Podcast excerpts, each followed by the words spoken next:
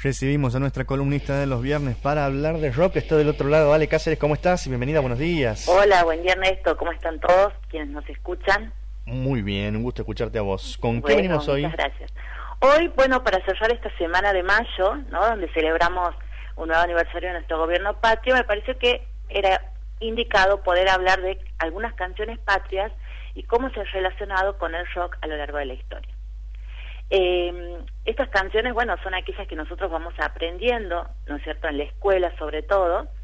Este, son canciones que se han ido incorporando al sistema educativo a partir de la generación del 80 y que se formalizan en la Argentina eh, en la educación pública y los rituales que incluye esa educación pública. Ahí estamos hablando de los actos escolares en conmemoración de las distintas fechas eh, relacionadas, ¿no es cierto?, con la constitución del Estado Nacional, es decir, esas fechas patrias, eh, y dentro de esos rituales se incluye el cancionero escolar que empieza a consolidarse en la Argentina a partir de 1930, porque la idea era, ¿no es cierto?, que hubiera ciertos elementos que eh, unificaran a esa nación, a esa población que estaba constituida por elementos tan diversos, ¿no? Sobre todo pensando que era una época de inmigración masiva y demás.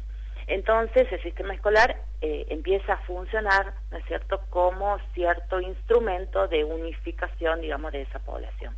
Entonces, dentro del cancionero escolar se, incluye un programa educativo nacional que este, promovió que se grabara en nuestra memoria de manera indeleble, dice Martín Liut, que es un compositor, docente, investigador eh, argentino, dice que esas canciones se han grabado en nuestra memoria y que ha resistido el tiempo, ¿no? El paso del tiempo y también que eh, nosotros vayamos incorporando a medida que crecemos otros gustos musicales y otro tipo de música. Y esto es, dice Liut, no tiene que ver, eh, no es un mérito de la escuela, sino que es un mérito de la edad. ¿Por qué? Porque las músicas de la infancia y de nuestra primera juventud llegan a un cerebro que tiene mucho espacio de almacenamiento, ¿no? Como para decirlo en los términos que nosotros usamos hoy. Entonces, esas canciones han quedado guardadas en lugares que, como te decía, resisten el paso de los años y también la acumulación de otras músicas. ¿Y de qué hablamos cuando hablamos de canciones patrias? Bueno, principalmente del himno, ¿no? Las marchas que honran a nuestros héroes o próceres, como por ejemplo San Martín, el padre del aula Sarmiento Inmortal, eh, batallas como la batalla de San Lorenzo, por supuesto también una canción que recuerda a Malvinas, que las Malvinas son argentinas, y también canciones que van a ensalzar a un símbolo patrio que tiene una vida fundamental dentro del sistema escolar, que es la bandera. Seguramente quienes nos están escuchando van a recordar, ¿no es cierto?, todo nuestro repertorio de canciones patrias que hemos ido incorporando a lo largo de nuestra vida sobre todo, como te decía, en la infancia. A pesar, fíjate que muchas de esas canciones incluían metáforas y ciertas frases que para la comprensión infantil eran bastante difíciles, ¿no? De, abordar. Sin embargo, bueno, tenían una melodía o tienen una melodía que es mucho más empática, ¿no? Entonces, que hace que sea como más pegadiza este, de, poder aprender y de poder recordar. Bueno, y esas canciones eh, patrias, esa melodía pegadiza tiene que ver con el género que está presente en las canciones, que es la marcha militar. O sea, es un repertorio, esas canciones patrias constituyen un repertorio que es producido o que es constituido desde el Estado, ¿no?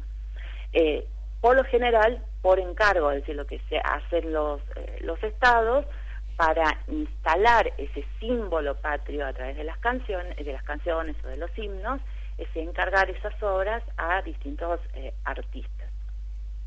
Las excepciones en la Argentina a este género de la marcha militar son dos. Una es el himno, el himno nacional, y otra es Aurora, que es la canción con la que se saluda la bandera, ¿no es cierto?, en los actos escolares o en los actos institucionales. Bueno, en el caso del himno nacional eh, fue compuesto en 1813, es decir, tres años después de la Revolución de Mayo, que es lo que recordamos esta semana, y tres años antes de la Declaración de la Independencia. A quienes se lo, se lo encargaron, la Asamblea del año 3 se lo encarga, a Vicente López, que era un político comprometido y un poeta aficionado mm, de la época, y a Blas Parera, que aquí viene como lo, lo particular. Era un músico profesional y eso no era común en esa época. Mm. Era un músico español. Entonces ellos componen este, el himno eh, nacional para con el fin de inspirar el carácter nacional en la población, ¿no? Y aquí aparece lo que dice Esteban Buch. Esteban Buch es un investigador especialista en la relación entre música y política, es argentino pero vive en, en, en Francia y allí investiga. Dice Esteban Buch que aparece el canto colectivo como un instrumento de invención de la nación, ¿no? Justamente por eso, porque la, la idea era unificar ¿no es cierto?, a esa población que, como te decía hace un rato, era tan diversa. Entonces, los himnos son creados por el Estado para funcionar como marcas rituales, ¿no?, de la existencia política del pueblo. O sea, son símbolos que están constituidos, que son, perdón, constitutivos de la identidad nacional como un todo uniforme, ¿no? Este, pero, bueno, más allá de, estas, eh, de estos rituales oficiales, a lo largo de la historia, Hubo diversas eh, versiones, interpretaciones y apropiaciones de este símbolo nacional, o sea, apropiaciones desde los partidos políticos, este, desde gobiernos, como por ejemplo en el caso de la última dictadura militar, en donde por parte del gobierno de facto, al punto que a, poco de, tomar el gobierno, graban una versión oficial con una la banda militar del ejército y el coro estable del Teatro Colón y esa versión es establecida como la versión obligatoria ¿no? para ser usada en todo tipo de eh, actos o de conmemoración. Y fíjate cómo ahí se unen, ¿no? por un lado, el gobierno castrense y por otro lado el símbolo máximo que existía en ese momento de la Argentina de lo que se llama la alta cultura o de la música culta, que era el coro, ¿no es cierto?, del Teatro Colón. Eh, bueno, pero a lo largo del tiempo, como te decía, además de de, los gobiernos, hay este, distintos actores que se van apropiando, se han ido apropiando de ese, eh, de ese himno como una especie de reivindicación eh, este, de inclusión dentro de esa comunidad nacional que es representada por ese himno. Y un ejemplo de esto ocurrió en relación al rock en la década de 1990. Y por supuesto que fue muy polémico, muy polémico, y fue la versión de Charlie García de, eh, o sea, su versión del himno, que incluye en el disco Filosofía Barata y Zapatos de Goma. Lo presento, vamos a, contextualizar. Década de 1990, Mundial de Italia. Sí. Todo el mundo se debe acordar de esto cuando, eh, bueno, Argentina avanzaba, ¿no es cierto?, eh, hacia la final y los italianos silbaban el himno y todos nos acordamos, estoy segura de esto, de la imagen de Diego Maradona, muy indignado. Claro, bardeando a los propios italianos que eran sus hinchas este, máximos con los argentinos. Claro, o sea, esa como una, como una verdadera, tomándolo como una verdadera ofensa, ¿no es cierto?, a nuestro símbolo nacional. Bueno, un par de semanas después de finalizar el Mundial, Charlie García presenta su disco y esto, por supuesto, como te decía, genera una gran polémica sabemos que el rock siempre genera polémica.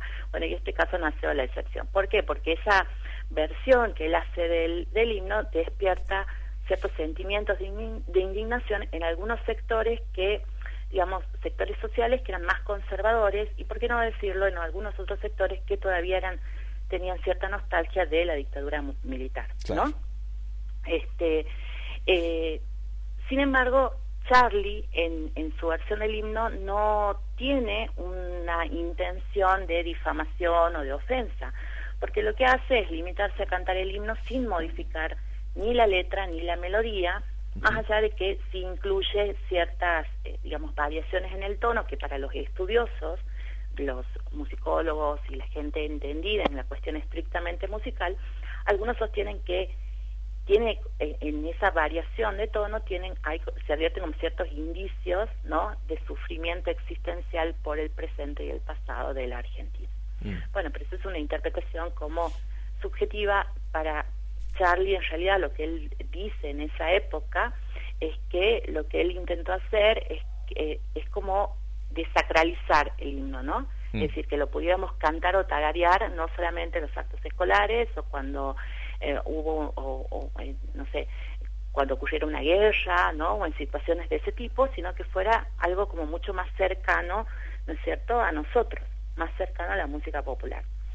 Fíjate que eh, fue tan polémica la situación que hasta hubo una denuncia, ¿no?, por parte de una persona, una denuncia este, acusándolo a Charlie de eh, ofender al símbolo patrio. Sin embargo, esa denuncia fue dejada, fue desestimada por el juez eh, interveniente en ese momento porque consideró que en realidad lo que lo que hacía Charlie con su versión del himno fue este acercar digamos eh, ese ese eh, esa, esa canción no a los jóvenes no y de ese modo exaltar el sentimiento nacional en los jóvenes. Blondie ante la denuncia que se había hecho en ese momento por esa versión de Charlie García. Mm este, lo que hace en realidad Charlie con esa versión es arrancar el himno del monopolio del Estado, ¿no? Entonces, hay un redescubrimiento y por supuesto una resignificación ya dentro de la música popular y quienes defendieron eh, o, que defienden, digamos, esa versión, algunos se amparan en la libertad de expresión del artista, que es fundamental, ¿no es cierto?, para la producción artística, mientras que otros bueno, dicen que lo que en realidad Charlie hizo fue justamente eh, esto que coinciden con el con el fallo de, de, Blondie, ¿no? De que lo que se busca es un acercamiento, digamos, hacia el sector más joven. A diferencia de otros casos, porque en realidad no es el, único caso que ocurrió eh, en relación al rock y a esta música este, patriótica. Eso te iba a preguntar, porque no, no, no es el primer caso, sí. No, eh, no, en el mundo no es el primer caso, ya había ya hubo antecedentes de los Sex Pistols, por ejemplo, en Gran Bretaña, en donde hacen una versión del God Save the Queen, o sea, Dios salve a la reina, que es el himno británico, en donde sí hay ahí una versión satírica, ¿no? Claro, hay una satirización, claro, exactamente, era otra cosa. Y después, otra versión también muy este famosa, muy comentada, es la versión del himno norteamericano por parte de Jimi Hendrix. Este eximio guitarrista en la década del 60, o sea, fines de los 60 en Woodstock, en donde eh, él hace una versión instrumental, ¿no? Con guitarra del el himno norteamericano y para los eh, musicólogos y los estudiosos de lo estrictamente musical dicen que en el, en, el sonido de las guitarras, en las variaciones que él hacía con la guitarra, se deja ver cierto lamento por eh, lo que sucedía en la guerra de Vietnam. ¿no? Es decir, bueno, hay ciertos antecedentes. Y bueno, y a partir de Charlie, este, en la Argentina también empiezan a, aparecer otras versiones, ¿no? Del himno nacional, o sea, que, que digamos que digamos, cumple con esa con ese objetivo, ¿no? De desacralizar al, al, al himno. Hay versiones de los distintos géneros musicales, bueno, una muy cercana a nosotros es la versión de las achaguitas atamisqueñas, ¿no? El en el folclore, tiene una versión en español y otra versión en quichua. Bueno, en el rock también, Ciro de los, los Piojos y Ciro los Persas también hace su versión con la armónica. Y bueno, y el ejemplo que, que al que todos accedemos y que todos conocemos y que creo que la mayoría nos emociona es lo que sucede en el fútbol. Claro. ¿no? O sea, que se corea y los hinchas saltan cuando eh, se cantan las estrofas del himno nacional en los partidos en donde juega la selección argentina, ¿no? Es decir, que hay una inflexión, digamos, de la identidad nacional eh, en función de estos, de, de este símbolo, ¿no? Que como te digo, eh, con estas nuevas versiones es resignificado, es reapropiado, ¿no es cierto?, por, eh, por la música popular bueno, por el pueblo en definitiva, ¿no? Hay un acercamiento aquí entre la música del Estado y la música popular. Claro, tal cual. Y, que, y que, por supuesto, va produciendo resignificaciones diferentes, ¿no? Claro. Según, según el caso. Y, hoy, nadie. Ah, no, no sé ¿eh? si, si ya no se queja nadie del himno de Charlie, ¿eh? porque hasta te diría que, que, que siga habiendo algunos de esos nostálgicos. Yo creo que sí. Eh, más marciales, vamos a decirlo amigablemente, ¿no? Sí, sí, claro, que son más conservadores, para decirlo amigablemente, ¿no? Y que extrañan esa versión, este, bueno, esa versión tan este, rígida, ¿no? Este, impuesta por parte del Estado. Sí, sí, claro que sí. Bueno, ¿con qué, ¿con qué vamos a cerrar, Ale? Y bueno, ¿qué te parece si escuchamos el himno de Charlie? Porque así se lo conoce, la versión del himno nacional por parte de Charlie García. Buenísimo, ahí vamos.